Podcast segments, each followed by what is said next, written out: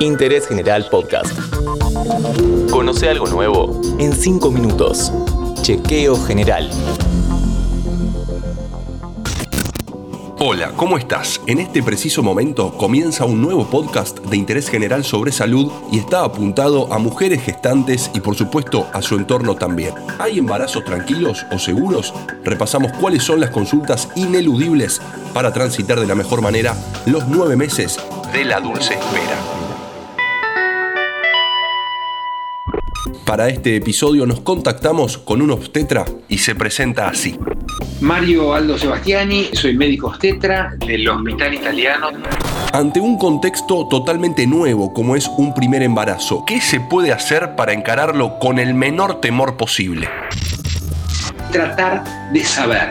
¿Y cómo sé? ¿Cómo se sabe sobre embarazo? Muy bien yendo al control prenatal con el médico obstetra o con la obstétrica. Están luego los libros que hablan de embarazo y que suelen dar información. Luego está Internet que da muchísima información y luego más adelante hacia el séptimo octavo mes vendrá el curso de psicoprofilaxis o el curso para el parto, el curso para el parto sin temor, como lo quieran llamar.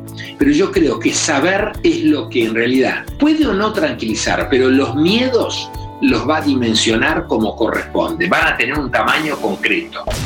¿Cuáles son las consultas ineludibles durante todo el recorrido de un embarazo?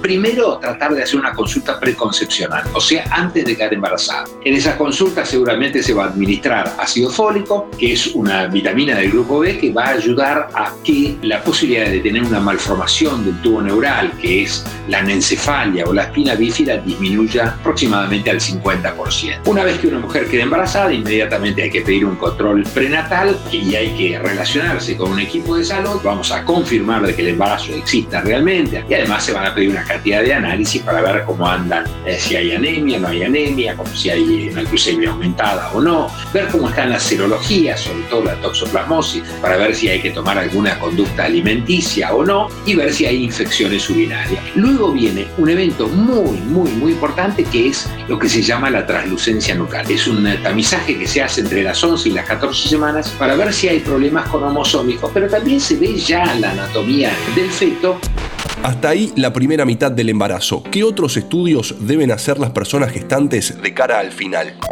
Luego viene otro momento muy importante que son entre las 20 y las 23 semanas, donde se hace una ecografía que se llama scan detallado fetal, donde se recorren todos los órganos fetales. Y la otra cosa que haremos también en este momento, análisis de sangre para ver si aparece una anemia, porque recordemos que el feto consume hierro. Y la otra cosa que vamos a hacer es una prueba de tolerancia a la glucosa para ver si no hay una diabetes gestacional. Y también es un momento para hacer unas vacunas, que es la triple bacteriana celular, o sea, la antitetánica, antidiftérica y antitoconvulsa, para tener esta inmunidad hacia el final de la gestación y pasarle anticuerpos al bebé. Te doy un minuto para que termines de anotar todos los estudios que hay que hacer. Aprovecha esta pausa para seguir a Interés General en Spotify. Mario, ¿qué tan importante es el entorno de quien transita el embarazo? Yo diría que siempre es bueno tener redes. No sé si las redes tiene que ser un buen marido, porque hay mujeres que tienen embarazos en soledad o sin pareja, por así decirlo, y aún por una decisión absolutamente personal. Padre y madre que acompañen me parece muy bien. Un marido que acompañe, pero que no sea cargoso y que sea compañero, independientemente de que vaya o no al control prenatal, pero que sea compañero de esta situación, comprensivo de la situación que viven ella y él, inclusive, todo esto facilita. Analizando el contexto pandémico, ¿la cuarentena es un buen momento para gestar?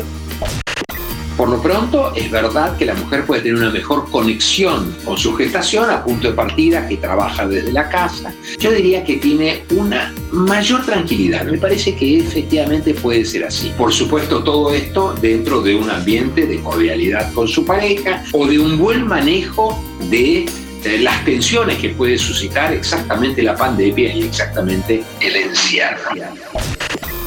En este episodio, embarazos tranquilos o seguros. Todas las recomendaciones gracias a Mario Sebastiani, que pasó 5 minutos por interés general.